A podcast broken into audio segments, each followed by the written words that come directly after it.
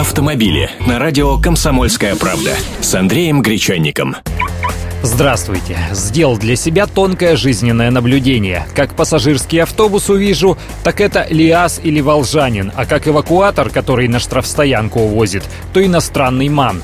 И нередко можно увидеть, что такие машины встают там же под знаком «Остановка запрещена» у обочины дороги.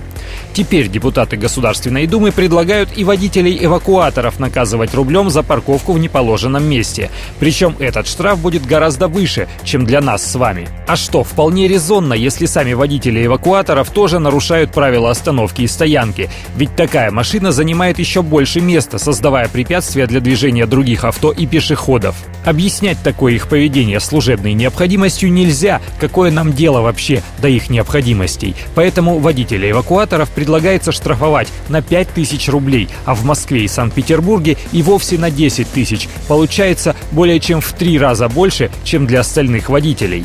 Кстати, в том же блоке поправок предлагается законодательно закрепить в виде отдельного вида административного правонарушения воровство номеров и наказывать за это штрафом от 150 до 200 тысяч рублей, а в случае хищения с целью вымогательства от 200 до 300 тысяч. Строго говоря, сейчас это дело лишенное смысла. Дубликаты номеров можно вполне законно заказать в любой мастерской. Но риск появления машин-двойников на дорогах все же остается.